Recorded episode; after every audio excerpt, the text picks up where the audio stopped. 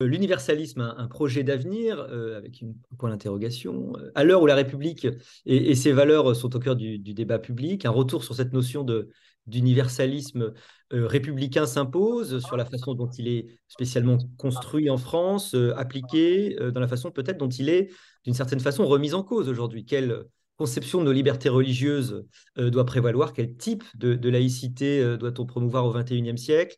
Est-ce que l'école a un rôle à jouer, évidemment On voit à quel, épisode je pense. Comment concevoir le rôle aussi, les, peut-être les limites des réseaux sociaux à cet égard pour en parler, j'ai le grand plaisir et on a l'honneur de recevoir Jonathan Arfi, qui est le président du CRIF. Jonathan, bonjour. Bonjour. Merci beaucoup d'avoir euh, accepté notre invitation. Euh, alors, pour commencer, euh, bah, peut-être que c'est le thème de la, de la discussion hein, que j'ai envie de vous poser. Est-ce que l'universalisme, présenté par certains comme une notion peut-être désuète, peut-être une notion du passé, a encore un avenir? Est-ce qu'on doit encore s'en préoccuper et, essayer de, de s'en prévaloir? Alors, effectivement, si on a choisi ce thème pour cette rencontre, c'est précisément pour ça, parce que l'universalisme aujourd'hui est galvaudé, calomnié, attaqué. Il est même euh, euh, souvent euh, considéré par certains comme étant au fond au cœur des mots français, comme si l'universalisme était devenu non pas un, outil politique, un concept politique pour émanciper, pour libérer, pour mettre sur un plan d'égalité, pour construire du commun, pour permettre le, possible pour tous, mais au contraire comme un outil d'oppression de la majorité vis-à-vis des minorités. Et pour le CRIF, donc Conseil représentatif des institutions juives de France, pour euh, euh, les juifs de France qui font partie de cette citoyenneté républicaine depuis 1791 euh, maintenant. au contraire, l'universalisme, ça a été le marqueur, le signe d'une forme de libération. c'est ce qui a permis l'émancipation. C'est au fond ce qui nous permet d'être pleinement citoyens dans la société française et donc je partage aujourd'hui à la fois une inquiétude, celle de voir l'universalisme contesté, parce que euh, si, on n'est pas dans une société universaliste, on passe dans un schéma où, où il y a de l'assignation identitaire, où c'est euh, au fond, euh, quelque part, à la fin, la loi du plus fort qui domine, ou en tout cas une société de rapport de force communautaire et identitaire, ce qui pour moi est extrêmement inquiétant. Et euh, je voulais euh, que nous puissions prendre un temps pour faire l'éloge de l'universalisme et le projeter un peu dans l'avenir. Euh, c'est intéressant de remarquer qu'il y a vraiment deux façons de le vivre, cet universalisme, comme une forme d'oppression, évidemment, vous l'avez rappelé, ou au contraire comme la condition même de, de, l'émancipation. le contraire de l'universalisme, c'est quoi? C'est l'identitarisme, le multiculturalisme? Quel serait le, modèle opposé, en fait? Oui, alors disons, dans la traduction politique contemporaine, je, veux dire, on a l'universalisme républicain, c'est-à-dire tel que euh, la France, dans euh, sa construction républicaine, l'a pensé, et puis de l'autre côté, des modèles multiculturalistes, notamment anglo-saxons. Euh, je passe les modèles d'autres types de sociétés plus, lointaines pour nous. Mais c'est ça qui se joue, c'est une forme de bataille culturelle. On le voit, l'influence anglo-saxonne, mais l'influence aussi du marché, d'une société plus individualiste, tout ça contribue à faire monter des, schémas de pensée qui sont des, schémas euh, euh, qui ne sont plus universalistes, euh, qui ne pensent plus le fait que l'État doit s'adresser à tous exactement de la même manière, que les différences doivent être gommées dans le rapport à la, à la puissance publique et au commun. et on voit monter au fond, peu à peu, dans les esprits, y compris de gens qui ne sont pas militants, une approche multiculturelle, une approche très anglo-saxonne, euh, alors évidemment, elle paraît au premier abord euh, tout à fait inoffensive. Euh, c'est l'idée qu'il faut respecter toutes les identités. Bien sûr qu'il faut respecter les identités. La question, c'est quelle place politique on leur donne dans, le, dans, le, dans la construction du débat public, dans la construction du collectif. Et moi, je suis, je suis vraiment attaché au modèle républicain. Alors, il a, il a beaucoup de corollaires, puisqu'il s'est sophistiqué avec le temps, notamment la question de la laïcité.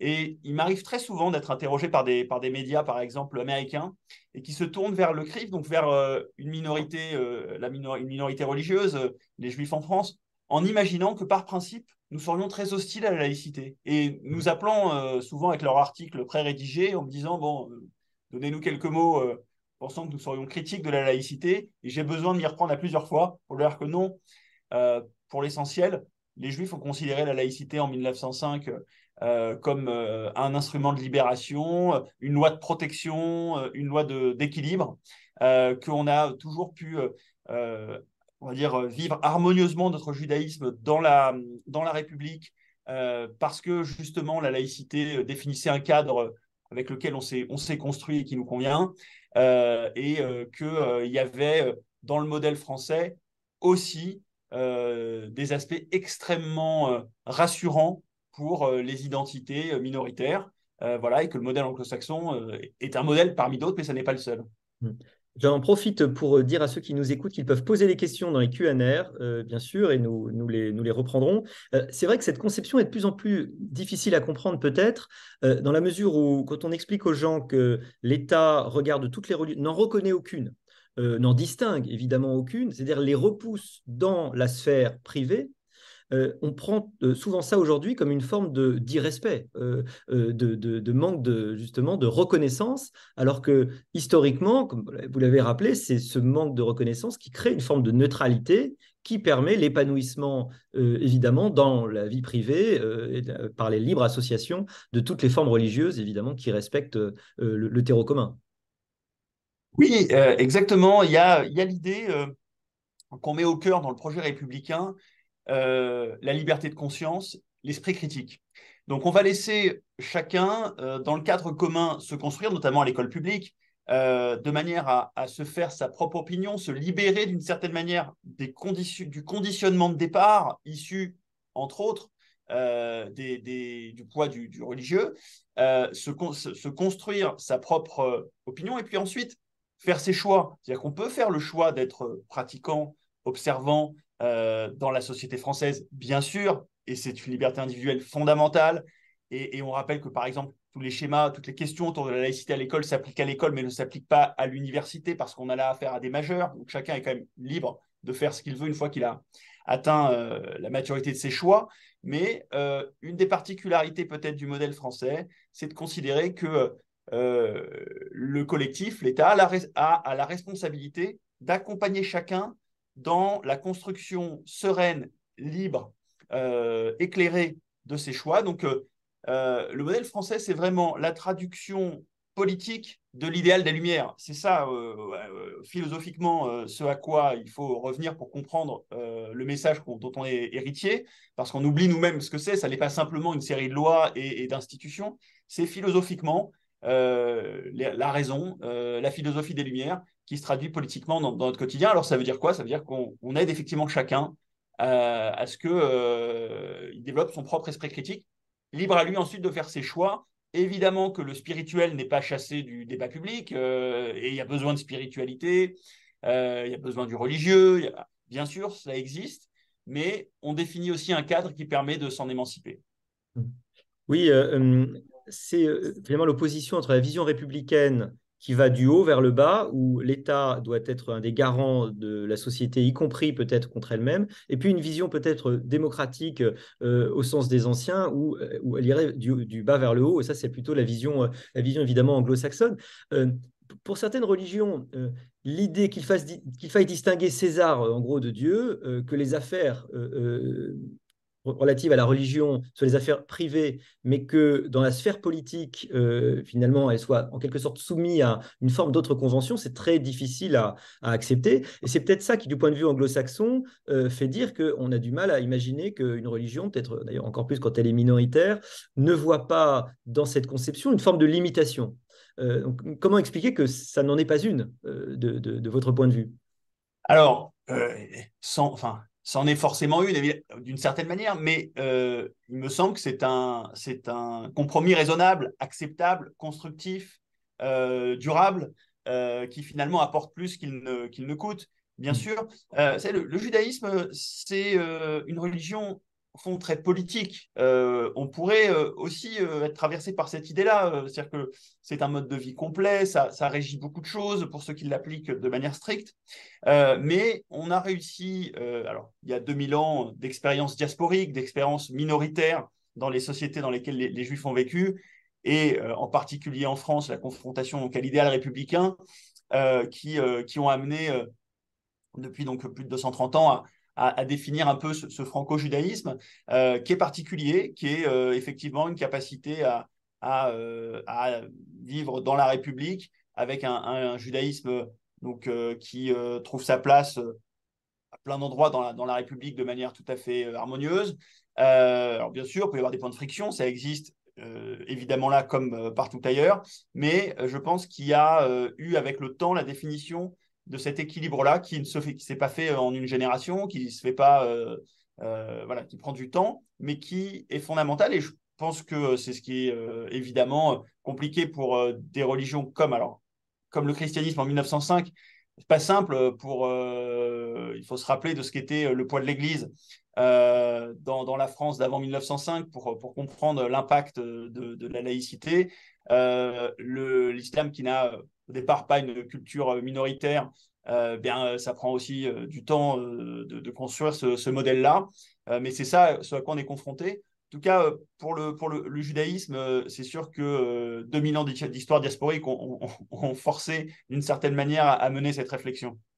Oui, c'était beaucoup plus facile euh, euh, pour les juifs naturellement du, fait de leur expérience que pour euh, les chrétiens et en particulier les catholiques qui, à partir de la Révolution française, finalement, on a mis plus d'un siècle à accepter et à parvenir à ce compromis où l'État finissait par mettre la religion à distance et on sait qu'historiquement, ça ne s'est pas fait dans la, facilité. Euh, ça s'est même fait à l'époque euh, dans des formes de violence. Hein, si on se souvient bien, ça a été, vécu très douloureusement hein, par, euh, par l'Église, l'Église triomphante du 19e siècle qui a fini par être évidemment mise à, cette place qui correspondait probablement plus à, l'idée des, Lumières. il y aurait, puisque vous avez parlé de la religion musulmane, une forme d'adaptation culturelle en quelque sorte, une sorte d'acceptation, mais qui correspond effectivement pas, tout à fait à la façon dont elle est vécue dans beaucoup d'autres pays. Alors, bon, il ne m'appartient pas de parler pour les, évidemment pour, pour les musulmans et pour, et pour leur tradition. Euh, j'imagine qu'il y a les ressources dans les traditions de l'islam, évidemment pour, pour euh, définir les contours de, de cette adaptation et qui s'est faite déjà dans une confrontation longue à, l'idéal républicain. Il y, a, il y, a, toujours eu des liens euh, évidemment avec l'islam euh, avant même euh, l'immigration récente, donc bien sûr.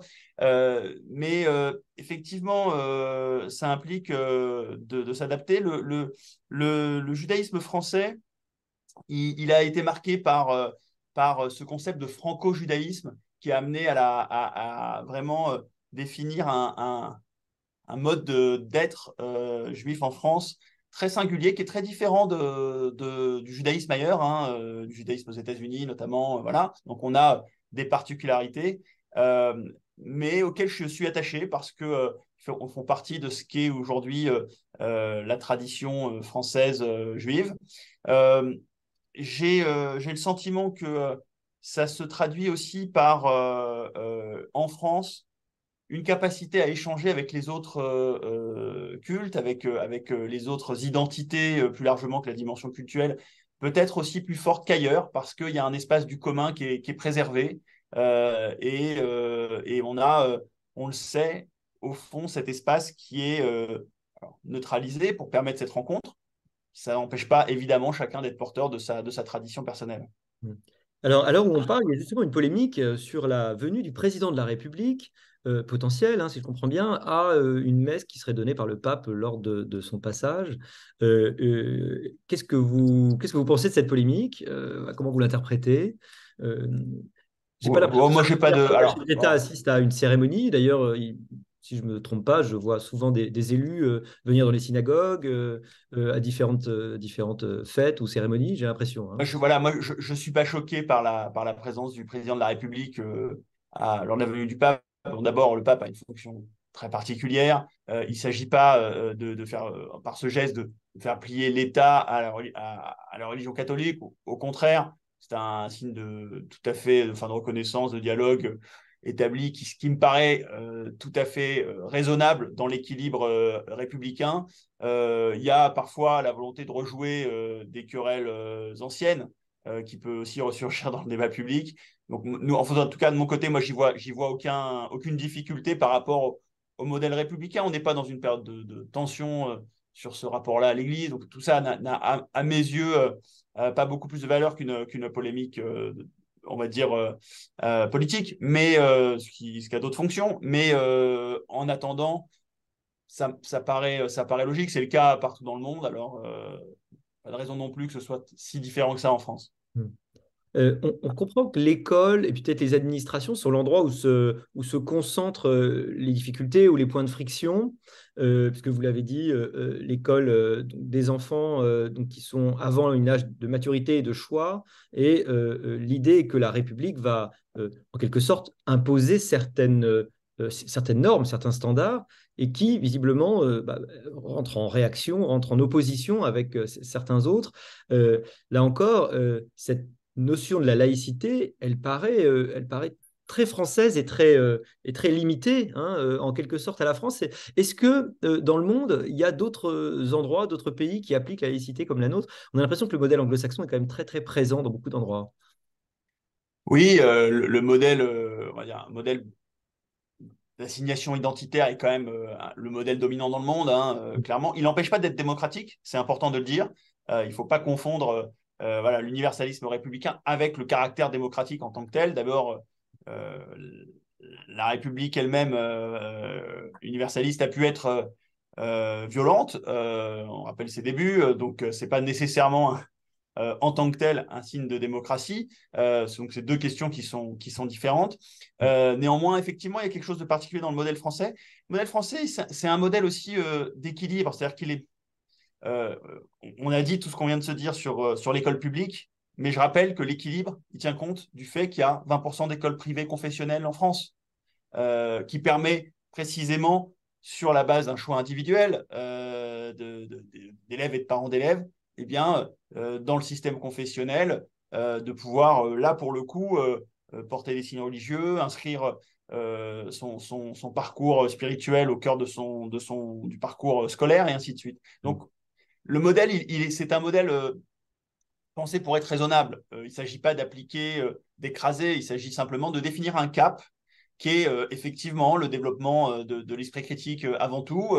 collectivement, maintenant, il y a des soupapes de respiration, il y a des lieux de, dialogue, il y, a des, espaces qui fonctionnent avec des cadres différents. je rappelle qu'on a aussi toujours le cas de, de, l'Alsace et de la Moselle qui sont encore euh, euh, euh, voilà, par le Concordat, puisque n'était pas, ça n'était pas encore pas plus la France en 1905. voilà, donc il y a des cas particuliers qui, qui, sont aussi des endroits où la République respire. L'idée, c'est quand même que, que, ce soit un équilibre dans lequel chacun se, puisse s'identifier, puisse se construire, trouve sa place durablement. Et c'est, je crois, la force du, modèle français. Euh, j'entends euh, beaucoup, alors dans les discours, vous savez, euh, antiracistes, on a en ce moment une, une, querelle de fond entre l'antiracisme universaliste, porté par des structures comme, comme la LICRA, comme SOS Racisme, et puis de l'autre côté, les discours antiracistes, alors indigénistes, donc c'est tous les discours portés par les indigènes de la République, voilà, les discours woke et autres, euh, qui, eux, considèrent qu'il faut mettre, euh, euh, non pas l'affirmation de, du, de l'unicité, enfin du, du, caractère commun et l'universel en, front, mais d'abord les identités. et pour moi, c'est quelque chose qui est vraiment très orthogonal au, modèle, au modèle français. Mm. Je ne le juge pas, j'allais dire en tant que tel. ça peut, dans d'autres modèles, avoir du sens, mais dans le modèle français, c'est quelque chose qui me paraît extrêmement dangereux. Euh, ils ont un rapport en plus euh, compliqué euh, très souvent aux, juifs. voilà, si vous prenez par exemple le discours des indigènes de la République, bien, vous vous rendez compte que les juifs, c'est un peu le, point aveugle sur, de leur point de vue. C'est on est perçu comme étant, d'une certaine manière, à leurs yeux, la minorité qui aurait trahi la cause des minorités, comme étant euh, au fond, la figure de l'establishment, une forme d'hyper blanc, euh, pour le dire dans, leurs termes, qui ne sont évidemment pas, les miens, euh, responsable ou en tout cas complice de l'oppression de l'État à leur égard. C'est ces discours qui, sont à l'opposé réellement du discours porté par les Juifs. Vous savez, même dans les moments difficiles, les Juifs ont, jamais considéré que le système était en, lui-même coupable euh, structurellement euh, antisémite. À partir du moment où les politiques n'étaient plus des politiques antisémites, on a considéré que la question été réglée, qu'il y a toujours de l'éducation à faire, mais que chacun est renvoyé à sa responsabilité individuelle et que c'est pas un, qu'il moi je considère qu'il n'y a pas de racisme systémique en France, que la France n'est pas un pays raciste, la France n'est pas un pays antisémite. Il peut y avoir l'antisémitisme, il peut y avoir du racisme en France. Il y en a malheureusement trop.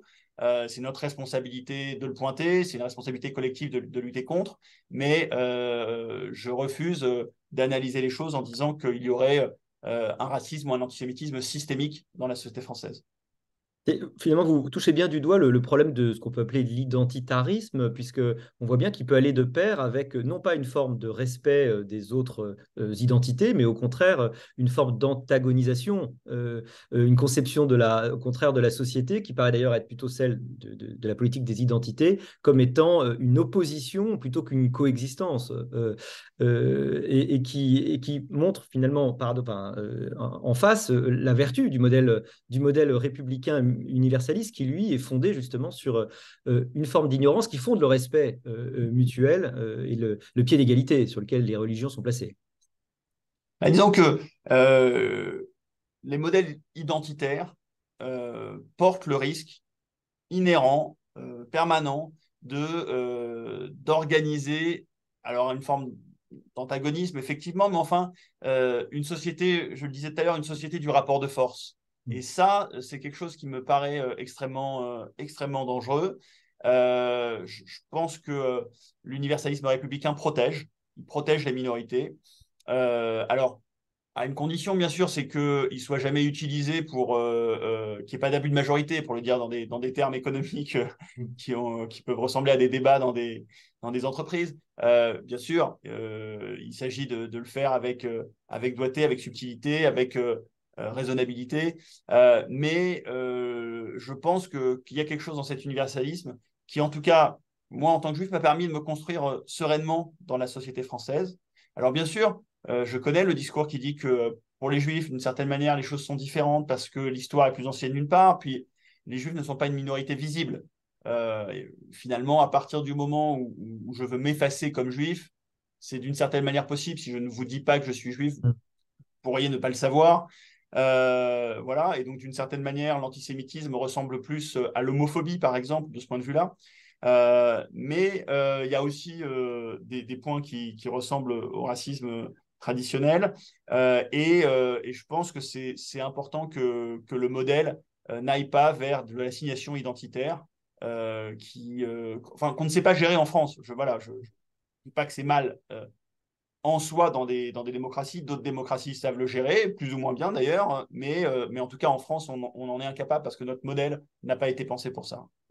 C'est quand même une des critiques très, très difficiles hein, qui est adressée euh, euh, à l'universalisme, hein, qui est d'être une forme d'ethnocentrisme, d'une imposition du modèle occidental, quasiment une forme de néocolonialisme intellectuel, puisque finalement, cet universalisme, il est fondé sur l'individualisme des Lumières, qui est une bah, qui est un, substrat philosophique effectivement qui convient bien euh, au judéo-christianisme, hein, puisque finalement il en est plus ou moins issu, hein, en réalité cet euh, individualisme, euh, mais qui, de plein d'autres points de vue, pour d'autres gens, ne correspond pas à leur substrat et donc bah, pose la question de la de la, de la, base commune sur laquelle on, est obligé tous, quelles que soient euh, nos religions, nos appartenances, nos identités, de, de, s'accorder. Et c'est vrai que c'est difficile de sortir de cette critique, qui est la critique qu'on entend beaucoup euh, euh, aux États-Unis, hein, notamment, qui est leur façon de, concevoir les choses.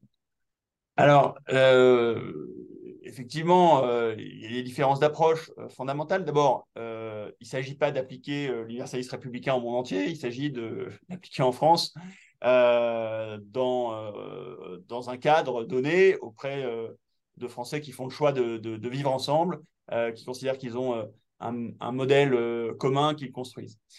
pour les Juifs, il y, a, eu quelque chose de, particulier, mais il y a alors, un rabbin italien qui, a mis des mots très justes sur, sur une définition que je veux partager avec vous parce qu'elle dit profondément ça, la manière de, vivre le particulier et l'universel.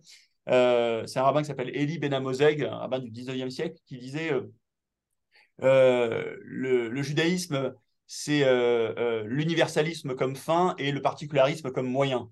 Et donc, dans le judaïsme, il y a en permanence l'idée de, penser la question de, l'universel à travers le particularisme. Alors, évidemment, nous ne sommes pas une religion prosélyte, donc on n'a pas vocation à, c'était les mots d'Elie hein, le judaïsme n'a pas vocation à judaïser le monde, il a vocation à l'humaniser. Euh, c'est une très jolie formule euh, que, j'aime beaucoup aussi, euh, mais qui impose en permanence de, penser le rapport à l'universel à la lumière d'un particularisme qui volontairement n'a pas vocation à, être conquérant. Hmm. Euh, j'aimerais qu'on aborde un peu la question des réseaux sociaux et de leur effet sur euh, la façon dont sont vécues euh, les religions, dont on vit ces identités. Est-ce que, à votre avis, les, bah, les, réseaux, donc les réseaux sociaux, les plateformes, les nouveaux usages numériques de communication sont aujourd'hui une forme d'accélérateur de contestation du, de l'universalisme? Bah D'abord, ils sont un, accélérateur de la contestation tout court, c'est-à-dire que la déstabilisation de tous les cadres communs euh, a été évidemment renforcé par, par les réseaux sociaux. Euh, tous les espaces de contre-société se nourrissent de ça. Euh, il y a une autre dimension qui est, qui est effectivement importante, c'est que on a sur les réseaux sociaux, vous le savez, un, une bulle dans laquelle on est enfermé, c'est-à-dire qu'on est enfermé avec des gens qui nous sont connectés, nous ressemblent, partagent des contenus communs, enfin, les algorithmes jouent leur rôle pleinement, euh, pour, euh, au fond, construire des communautés virtuelles euh, de plus en plus homogènes qui convergent et qui se différencient les unes des autres. Donc, il y a là-dedans une, responsabilité. alors, bon, à nous aussi, à la puissance publique de, et aux citoyens de, de, pousser pour que ce, ça, ce soit encadré, que ce soit. on peut aussi légiférer sur ce genre de sujet pour construire, pour qu'il soit aussi un espace de construction de commun. Euh, sur la question de l'antisémitisme, par exemple, par exemple le, les réseaux sociaux ont incontestablement euh, contribué à une libération de, la, parole, euh, de la parole antisémite. il y a quelques particularités en plus en France sur cet antisémitisme et sur les réseaux sociaux. Une figure comme Dieudonné a été de ce point de vue-là un précurseur. Ça a été un de ceux qui, le premier, a utilisé les réseaux sociaux pour rassembler autour de lui une communauté où l'antisémitisme servait quand même explicitement ou implicitement de point de ralliement. Euh, mm. C'est une particularité française, mais autour de, de, Dieudonné, vous aviez tous les courants, toutes les sources d'antisémitisme. Vous aviez euh, symboliquement autour de lui, euh, si j'ose dire, donc Alain Soral, figure plutôt d'extrême droite, libertaire, voilà. vous aviez Tariq Ramadan, qui était proche et vous aviez même Jean-Marie Le Pen. Donc vous avez, finalement, avec ces quatre figures, Dieudonné, mm. Tariq Ramadan, Jean-Marie Le Pen, Alain Soral, un, une représentation visuelle de toutes les sources d'antisémitisme. Et c'est vrai que Dieudonné, le, le premier, a réussi, grâce aux réseaux sociaux, à diffuser ça auprès de la jeunesse. Et ça a un impact très simple qui, moi, est celui qui me glace peut-être le plus. C'est que pour la première fois euh, depuis très longtemps en France, le niveau de préjugés antisémites est plus élevé chez les nouvelles générations que chez les anciennes. On a fait euh, un sondage, une étude euh, avec Ipsos il y a quelques, mois, et on voyait que l'adhésion aux préjugés antisémites, basée sur la base évidemment d'un questionnaire scientifique, était plus élevée chez, je crois que c'était les, moins de, les moins de 30 ans, euh, que, euh, chez les plus de 30 ans. Il y a quelques points d'écart. Euh, et donc, on est quand même sur quelque chose qui, d'abord, qui était quand même significatif, mais surtout est contre-intuitif. On vit avec l'idée que, au fond, avec le temps, l'antisémitisme serait naturel et les préjugés seraient naturellement vaincus. Hmm. Je, je fais ce lien avec les réseaux sociaux parce que je pense qu'effectivement, pour des, des générations de digital natives, eh ben, c'est un peu différent. Le, le, lieu de leur déconstruction n'est pas le même. Euh, parce qu'il y a moins de lieux du commun, précisément, je pense. Oui, c'est les phénomènes d'agrégation euh, liés à la, façon dont les, réseaux sociaux euh, fonctionnent. Des gens qui auraient été seuls et donc peut-être pas motivés ou encouragés se retrouvent à plusieurs, forment un groupe et, du coup créent une forme de dynamique, alors qui peut être soit positive, soit évidemment très négative. En, France, il y, a des lois, évidemment, euh, contre le négationnisme, donc ce n'est pas, pas, une opinion, c'est un délit. Euh, est-ce qu'on est bien armé euh, du point de vue juridique hein, pour, pour lutter contre ces nouvelles expressions? Est-ce qu'on arrive aujourd'hui à, à, bloquer suffisamment, de façon satisfaisante, les, les réseaux sociaux quand, quand, ce genre de, propos est tenu? Où est-ce que ça en est aujourd'hui? Même si, évidemment, l'antisémitisme n'est pas un problème. Alors, effectivement, bon, le, les plateformes, alors d'abord, elles sont plus ou moins coopératives selon les plateformes, hein, et très clairement, mm. on, fait le constat que depuis la prise de contrôle de, de, Twitter par Elon Musk, il y a eu beaucoup, beaucoup moins de contrôle exercé sur les contenus et de modération sur les contenus à caractère haineux, raciste, antisémite, euh, xénophobe, euh, misogyne, enfin voilà, tout ce que sexiste, ce que, ce que vous voulez. Euh, et c'est très clair. C'est-à-dire que notre taux de, le taux de retrait des contenus qu'on signale a baissé quasiment de moitié depuis la prise de contrôle d'Elon Musk. Alors, il y a une partie qui est liée au fait. Ça veut dire que vous signalez des contenus et qui ne sont pas enlevés par la, par la plateforme. Ah bah non, oui, bien sûr. Bah, contenus, euh, euh, ils contreviennent d'une façon ou d'une autre à la. Oui, bien sûr, des contenus antisémites euh, ou racistes. Mais il faut savoir que, d'abord, a. c'est là qu'il y a quand même un lien avec l'économique et que parfois il faut contraindre l'économique à prendre sa responsabilité sociétale. C'est que ils ont tout simplement licencié une bonne partie des équipes. Donc vous n'avez plus de vous n'avez plus de correspondants chez, chez, ou en tout cas beaucoup moins chez Twitter. Il y a beaucoup moins de gens qui sont capables de traiter les, les demandes. Donc part au, pour ceux qui sont de bonne volonté et participent voilà, de ça, et ben, il part au plus urgent. Euh, mm. mais euh, s'il n'y a pas à un moment donné le régulateur, c'est le sens du, Digital Service Act euh, européen d'ailleurs, qui vient mm. contraindre à de la modération de manière plus affirmée, alors bah, mécaniquement, l'intérêt des plateformes, si ce n'est le moment où s'exercera la pression des annonceurs, parce que c'est un autre mode de régulation, hein, euh, voilà, mm. euh, eh bien, euh, ils n'auront pas, ils n'auront pas intérêt à jouer ce rôle-là. Donc, on a quand même chez les plateformes, donc plus ou moins de coopération. C'est très différent avec Meta, qui, joue davantage le jeu, qui, bon, voilà, chacun a sa, ligne de conduite, mais, mais on a, on a besoin effectivement que qu'elles prennent leurs responsabilités. Ce que vous dites est quand même très très préoccupant sur la, montée chez les plus jeunes, euh, sur une sorte de retour hein, euh, du sentiment euh, des thèses antisémites la façon de faire commun, euh, finalement, aujourd'hui, euh, c'est l'école. Euh, est-ce que l'école n'est pas débordée, justement, bah, par des échanges qui se font maintenant en quantité beaucoup plus ailleurs, sur d'autres, dans d'autres endroits? Est-ce que, finalement, d'ailleurs, on, ne met pas un peu trop sur les épaules d'une école qui ne représente que quelques heures dans la vie d'enfants qui ont une vie à côté, une vie sur les écrans, et, finalement, qui a bien du mal à arriver, on le voit, à essayer de créer ce commun qui, qui se délite, en toute objectivité, qui se délite plutôt qu'il ne s'améliore. Oui, alors d'abord, il faut garder en tête que euh, l'école, elle a, elle a, deux objectifs. Elle n'en a pas qu'un. Pour beaucoup de chance, elle n'est que la transmission des savoirs. Euh, or, l'école, c'est la transmission des savoirs, mais c'est aussi la formation de, citoyens euh, éclairés, cultivés, éduqués, mais enfin de citoyens, de gens capables de prendre leur part à, la vie, à la vie collective. en tout cas, à vivre dans l'espace commun avec, avec les références adaptées. Euh, et donc, on a, euh, a là-dessus effectivement un vrai, un vrai sujet parce que, euh, pour partie, cette mission de l'école est déconsidérée.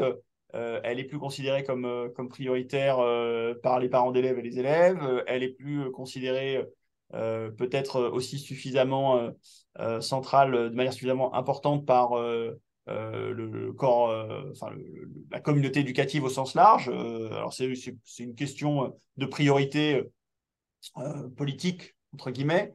Euh, mm. Donc, l'école a besoin aussi de, de, de, remettre peut-être euh, un, un, élément de priorisation là-dessus. je discutais récemment avec quelqu'un du monde enseignant qui nous soulignait qu'il bah, y avait aussi des différences culturelles entre des enseignants, enfin selon les générations d'enseignants, et que parmi les générations d'enseignants les plus jeunes, bah, une partie d'entre eux étaient aussi euh, imprégnés d'idées plutôt multiculturelles, euh, anglo-saxonnes, enfin voilà, ce qui est, ce qui est somme toute euh, logique, hein, comme tout corps de la société, il reflète les courants et les débats qui traversent la société française en général. Hmm. Donc moi, je, crois beaucoup à, l'école, évidemment. de toute façon, on n'a pas d'autre choix que, que d'y croire, c'est quand même l'outil par lequel il faut qu'on réussisse. Je crois aussi, puisqu'on est chez, chez Sapiens et qu'on aime l'économie chez Sapiens, que les, entreprises ont une responsabilité à jouer. Ah, euh, de, quelle façon alors? Parce que c'est vrai qu'elles arrivent un peu tard dans la vie des gens. Alors, elles arrivent tard dans la vie des gens, mais euh, euh, je considère qu'il peut y avoir une, dynamique de. alors, c'est déjà le cas avec le sujet de, la responsabilité sociale et environnementale. On a bien considéré qu'elles avaient une responsabilité sur, la, sur l'environnement. Après tout, on aurait pu considérer que ce n'est pas du tout leur rôle. Pareil sur les sujets sociétaux, sur les questions d'inclusivité et autres. Donc, euh, je ne pense pas qu'elles ne soient que des acteurs euh, cyniques, loin de là. Euh, au contraire, moi, je, crois que le, monde de l'entreprise a, un rôle à jouer sur la construction de commun. Alors, évidemment, ça se fait toujours par la perception de ce que sont les attentes des consommateurs. Donc, c'est quand même le mode de régulation le plus efficace et le mode d'incitation le plus efficace. Mais il me semble que là-dessus, euh, je, comprends que certains, grands groupes aient déjà une culture très anglo-saxonne, très américaine, parce que marquée par euh, des cultures du management euh, anglo-saxon, ce genre de choses. Il y aurait intérêt, je pense, là-dessus, à réunir peut-être des entreprises et travailler sur fond ce, modèle français et sa traduction dans l'entreprise, et puis sur le discours que portent les entreprises dans le débat public aussi. Euh, c'est vrai que dans l'entreprise, l'entreprise est aussi traversée évidemment des mêmes, euh, des mêmes débats, avec peut-être deux, notions de, de, la, façon de respecter les religions. Euh, l'une qui serait peut-être anglo-saxonne, bah, qui commencerait à dire bah, il faut que les fêtes religieuses soient parfaitement adaptées à la religion de chacun, donc complètement variables. Et donc paradoxalement, peut-être mettre des salles de prière, que sais-je, avec paradoxalement une reconnaissance beaucoup plus grande. Et puis le modèle français qui, lui, est celui du, voile d'ignorance. tous mes, tous mes, collaborateurs sont considérés de la même façon, euh, euh, ils obéissent à des règles minimales, évidemment, ils sont en privé euh, absolument libre. Euh, cette, euh, cette vision, ces deux visions très différentes, elles s'opposent de, de, plus en plus. On voit quand même des entreprises qui, peut-être par forme de cynisme, mais en tout cas, ont des discours, même des communications, même des produits qui sont différents. Moi, je pense au, hijab, évidemment, chez, Adidas, si je ne me trompe pas, des, des, communications qui peuvent être différentes selon les, selon les endroits. Est-ce que c'est peut-être pas au consommateur de, de réagir et de lui d'être, comme il le fait d'ailleurs pour les exigences environnementales ou sociales, euh, d'avoir des, formes d'exigence de cohérence. Euh, bah, les entreprises, là, ils ont une responsabilité, c'est qu'elles participent de, de l'hypersegmentation euh, de, la société, puisque quelque part, c'est c'est le marketing ciblé, poussé jusqu'à jusqu'à son comble, enfin entre, guillemets, ou en tout cas jusque le plus loin possible. donc ça, ça, conduit effectivement à, limiter les, le commun. Donc, répondre à une, à une offre, euh, euh, une demande segmentée, c'est une chose. En faire euh, la promotion comme un modèle, c'est, c'en, est, c'en est une autre. Donc, c'est toujours, c'est toujours la même chose. Le modèle français, il ne repose pas sur l'effacement complet des identités minoritaires. j'insiste, c'est un modèle d'équilibre. C'est-à-dire mmh. que l'espace commun qui est mis en avant est, neutre, mais au fond, tout existe. Il y a l'école privée, il y a évidemment le, droit de chacun à, à, faire son choix de pratique religieuse. Enfin voilà, il y a, il y a évidemment beaucoup, beaucoup d'espaces qui viennent compenser. Euh, donc, c'est un équilibre en général. Et, euh, et, les entreprises, de plus en plus, ont au fond une responsabilité parce qu'elles participent euh, de, de, du débat public beaucoup plus qu'avant. la publicité, c'est un mode d'affirmation aujourd'hui dans le débat public, voilà, mmh. qu'on on voit en tout cas de manière beaucoup plus présente qu'il y a 50 ou 100 ans, forcément. En vous écoutant, je suis en train de me dire que euh, on, manque d'instances de construction de la laïcité, tout simplement parce qu'en en fait, elle n'est plus expliquée, elle n'est plus euh, euh, transmise. ce qui était une évidence dans, après la construction de 1905, parce que c'est encore très présent dans les esprits, finalement, c'est a, disparu, effectivement, sous, l'influence, euh, probablement. On, regarde en permanence des produits audiovisuels qui sont anglo-saxons, des façons de voir, on lit des livres. Euh, euh, donc finalement, on, a un problème pour, pour expliquer, pour transmettre, en fait, un problème de transmission de, de, cette conception commune de la laïcité qui, qui, a l'air de disparaître, et encore plus chez les jeunes. Bah, disons que il faut faire attention à ne pas en faire, à pas faire de la laïcité, du modèle républicain de manière générale, quelque chose de passéiste.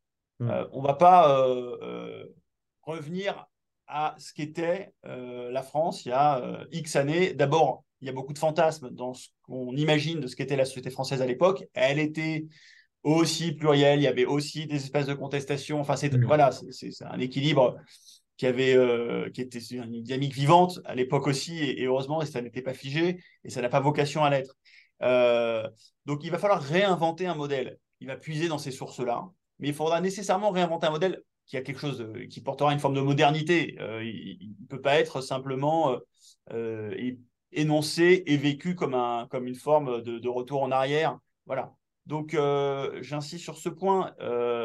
ça implique de repenser les choses en, remettant euh, un cap commun. Moi, ce qui me frappe, c'est euh, la manière dont aujourd'hui, au fond, on attend des pouvoirs publics euh, simplement qu'ils gèrent la société française, c'est-à-dire que, que, qu'ils, s'assurent de l'ordre public, que les, choses soient, entre guillemets, gérées avec une, lecture qui finalement ressemble beaucoup à celle du monde des entreprises.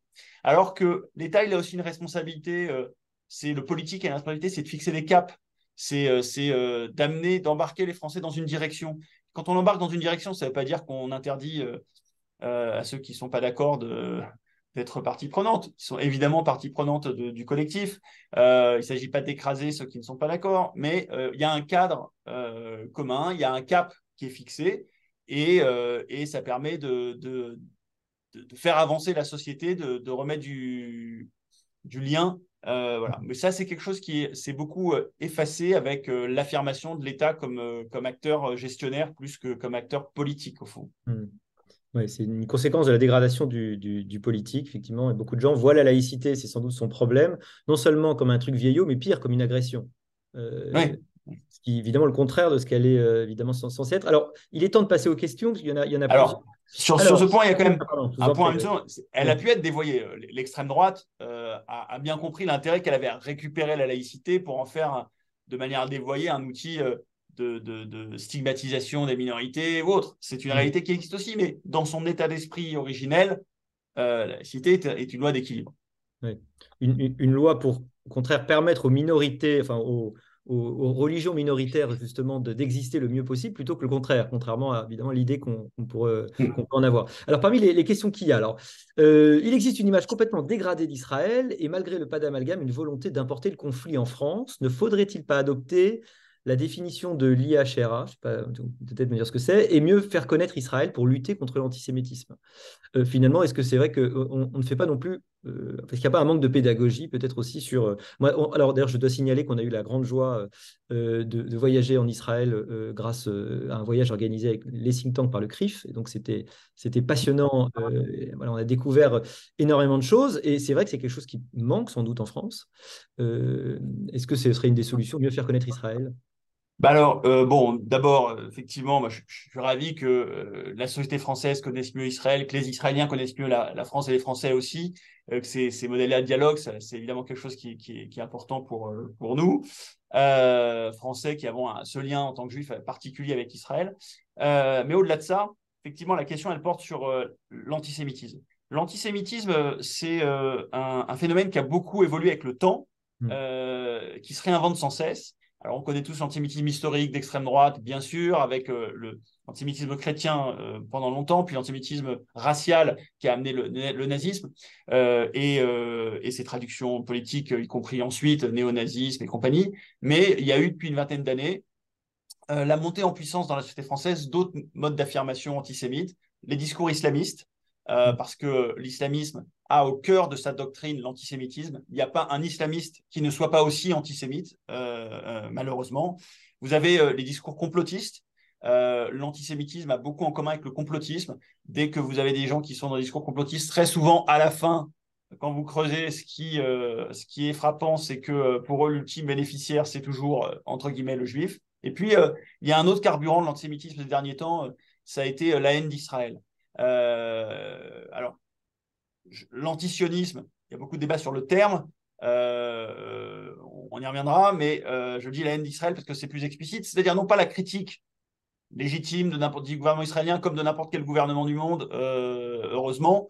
Les Israéliens d'ailleurs sont, en font un sport national parce que c'est une démocratie très vivante, mais, mais non pas donc la critique d'Israël, mais bien la haine d'Israël, c'est-à-dire le refus d'Israël de son droit à exister en tant qu'État juif, euh, le fait euh, d'appliquer une forme de double standard. Et ça, ça produit l'antisémitisme. Je rappelle souvent que euh, les terroristes de l'école au Tsar à Torah à Toulouse en 2012, qui ont tué un professeur et, trois élèves dans l'école, le, terroriste de l'hypercacher en 2015, ont justifié leurs actes par, je, les cite entre guillemets, donc le sort des enfants palestiniens. Donc, mmh, mmh. la, haine d'Israël ou l'importation du conflit israélo-palestinien, l'identification à la cause palestinienne, elle a produit directement de l'antisémitisme et en l'occurrence de l'antisémitisme meurtrier. La définition de l'IHRA, donc l'IHRA, c'est l'International Holocaust Remembrance Alliance, donc l'Alliance internationale pour la mémoire de la Shoah, qui est une alliance d'une trentaine de pays dans le monde euh, qui travaillent sur les questions de mémoire de la Shoah.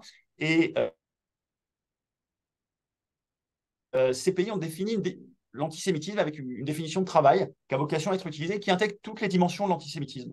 Parce que le risque que nous avons, nous, politique, c'est très simple, c'est que euh, l'extrême droite dise l'antisémitisme, euh, oui, oui, il faut lutter contre, mais c'est que l'extrême gauche et les islamistes.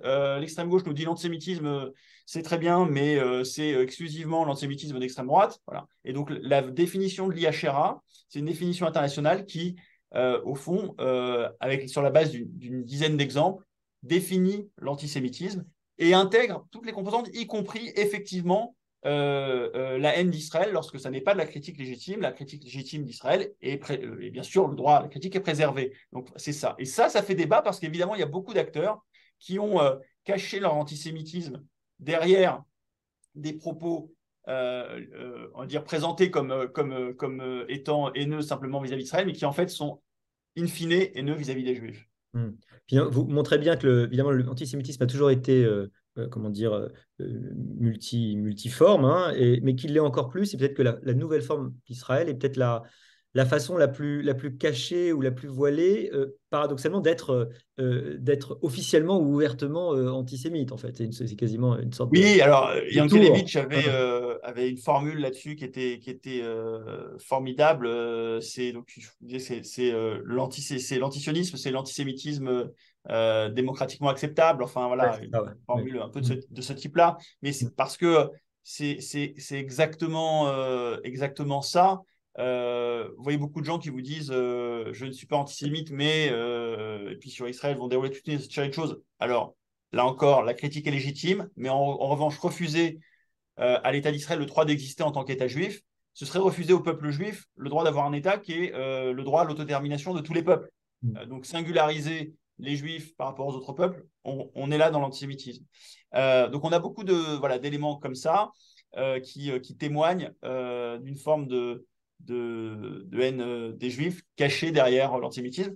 Hmm. Un autre phénomène marquant sur l'antisémitisme que je partage souvent euh, euh, avec les uns et les autres, c'est qu'il y a parfois de l'antisémitisme sans juifs. Vous allez dans des pays comme la Pologne aujourd'hui, comme le Japon, vous avez des niveaux de préjugés antisémites extrêmement forts. Il n'y a plus de juifs dans ces sociétés. Hmm. il n'y en a plus, il y en, a plus en, Pologne et il n'y en a jamais eu au Japon, hmm. ou de manière extrêmement marginale. Et vous avez pourtant des niveaux d'antisémitisme qui sont très significatifs. Ce qui veut dire que l'antisémitisme, il a, eu une fonction historique, il a une forme de fonction sociale quasiment. Euh, donc c'est le témoin d'autre chose. Et c'est pour ça que, euh, très, euh, de manière tout à fait naturelle, j'ai vraiment le sentiment qu'en luttant contre l'antisémitisme, on s'attaque à, un sujet d'intérêt général. Ça n'est pas que la condition des juifs qui se joue à travers le combat contre l'antisémitisme, c'est bien l'état de santé de euh, notre démocratie euh, globalement, parce que c'est un marqueur plus, plus profond de, de, ce qui se passe dans la, dans la société. Et c'est souvent le signe précurseur derrière du racisme, du sexisme, de l'homophobie. voilà. La mmh. dégradation qu'on voit dans l'école aujourd'hui, on l'a perçue d'abord par la question de l'antisémitisme il y a une vingtaine d'années, qu'en était souvent un signe avant-coureur. Hmm. Ce qui est troublant dans ce que vous dites, c'est qu'on comprend bien que la contestation de l'universalisme, aujourd'hui, elle est corrélée, mais il y a probablement aussi une relation de causalité avec euh, finalement des formes de revendication qui ne sont pas des formes de reconnaissance, euh, enfin, qui sont moins des volontés d'être reconnues que des attaques en réalité contre les, autres. Donc on, voit très bien le risque euh, qu'on prend à, à, laisser cet universalisme, parce que finalement, peut-être qu'en nous écoutant, des gens pourraient dire bon, bah, finalement, euh, la, version anglo-saxonne, euh, ça, fonctionne. Bon, ça fait une société multiculturelle, mais c'est pas bien grave.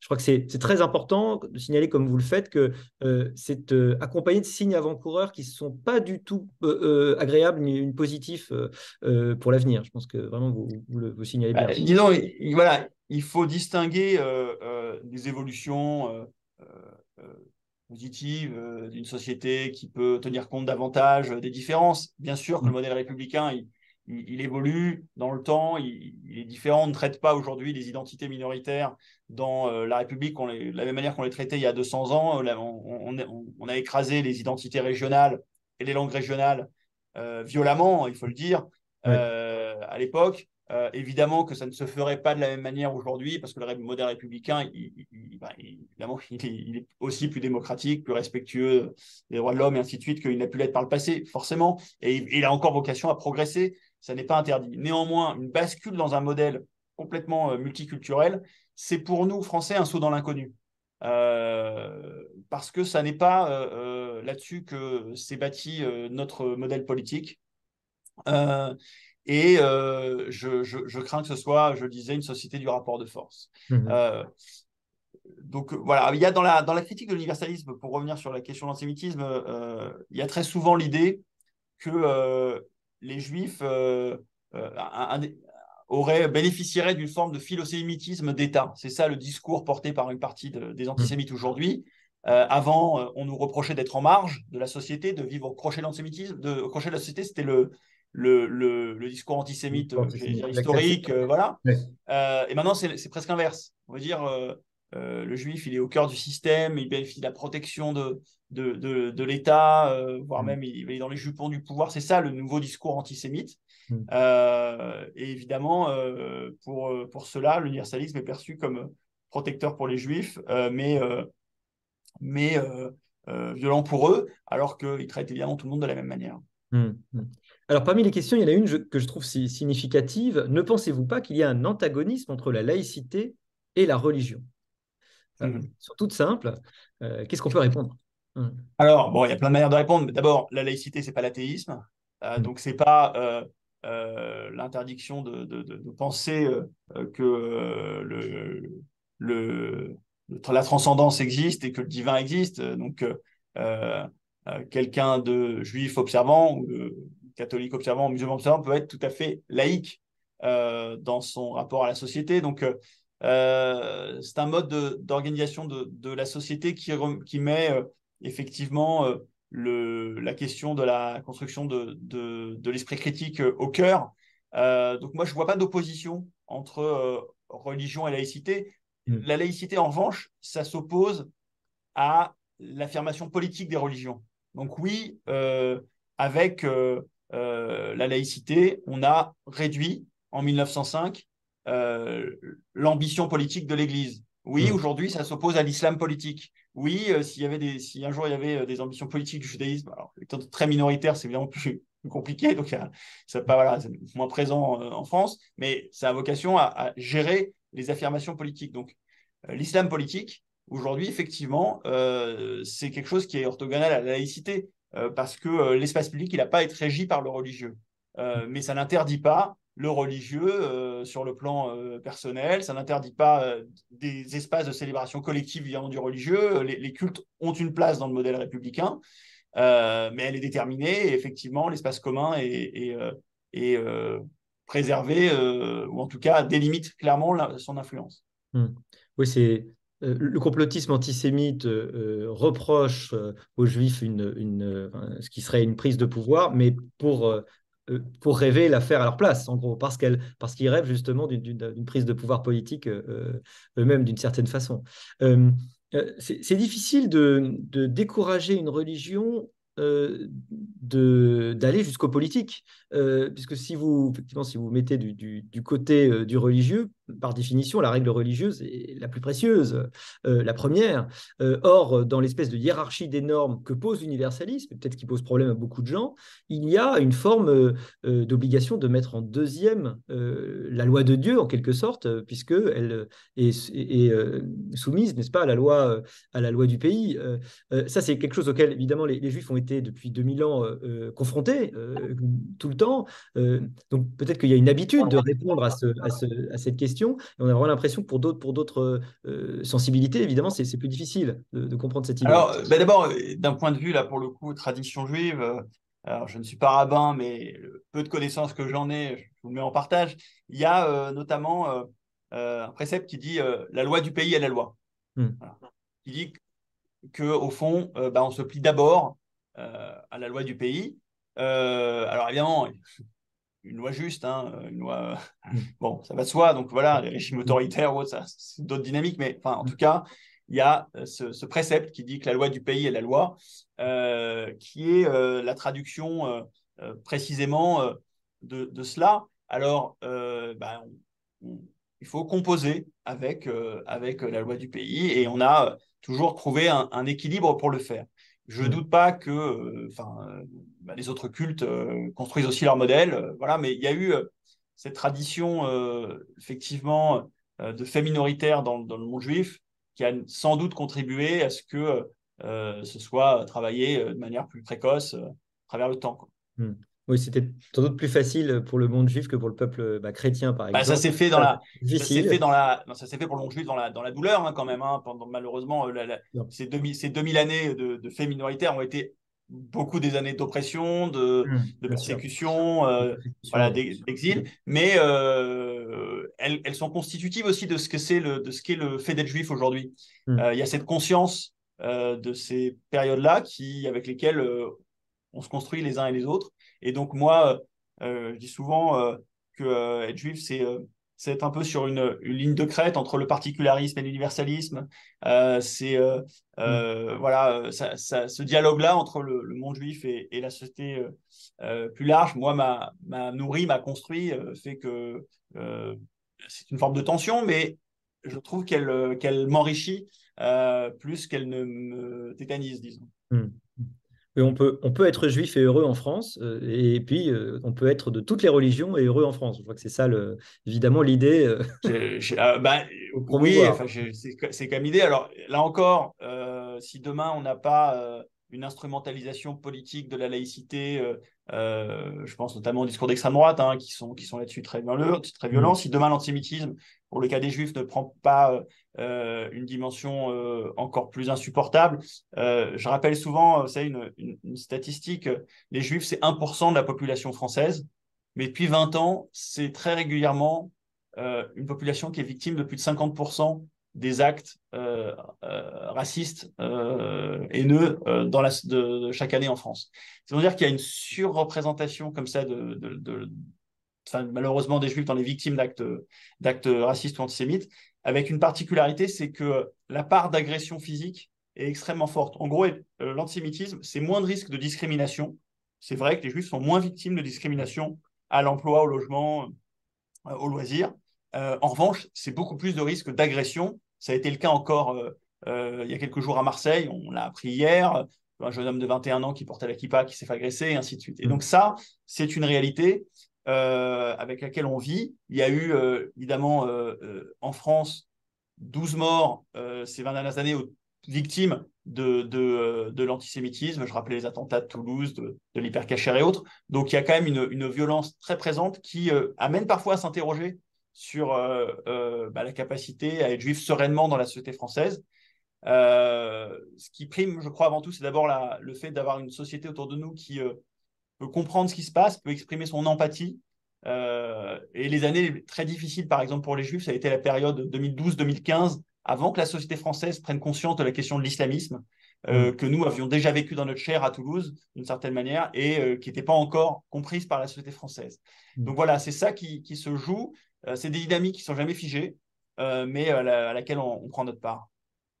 Merci beaucoup. L'heure est déjà passée et la promesse est de libérer tout le monde à, à 9h30. Donc un, un universalisme qui protège, un universalisme qui doit peut-être mieux s'enseigner, euh, mieux se transmettre, euh, en tout cas, euh, à mon avis d'ailleurs aussi, humble avis, qui doit se défendre, c'est un, voilà un modèle français que nous que peut-être que nous n'exportons pas, mais que nous devons essayer de, conserver. En tout cas, merci beaucoup d'avoir répondu à notre invitation, répondu à nos, à nos questions aujourd'hui. Et euh, je donne rendez-vous à euh, tous nos euh, internautes. Eh bien, une prochaine fois, nous ferons notamment une conférence sur les nouvelles technologies de sélection variétale. Voyons, ce sera plus agricole et économique. Voilà, changement de, de monde. merci encore, Yanathan Arfi. Merci Olivier, merci à tous. Au revoir.